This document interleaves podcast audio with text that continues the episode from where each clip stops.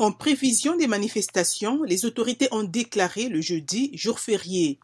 Les troupes quadrillent la capitale et ont bloqué les ponts du Nil reliant Khartoum à ses banlieues Ordman et Khartoum Nord. Les forces de la liberté et du changement ont appelé à manifester pour la liberté, la paix et la justice et contre le retour de l'ancien régime car plusieurs hauts fonctionnaires de l'ère ont trouvé un rôle dans l'administration actuelle. Cette coalition a lancé l'appel à manifester dans tous les chefs-lieux du pays suite au nouveau report de la signature de l'accord de sortie de crise.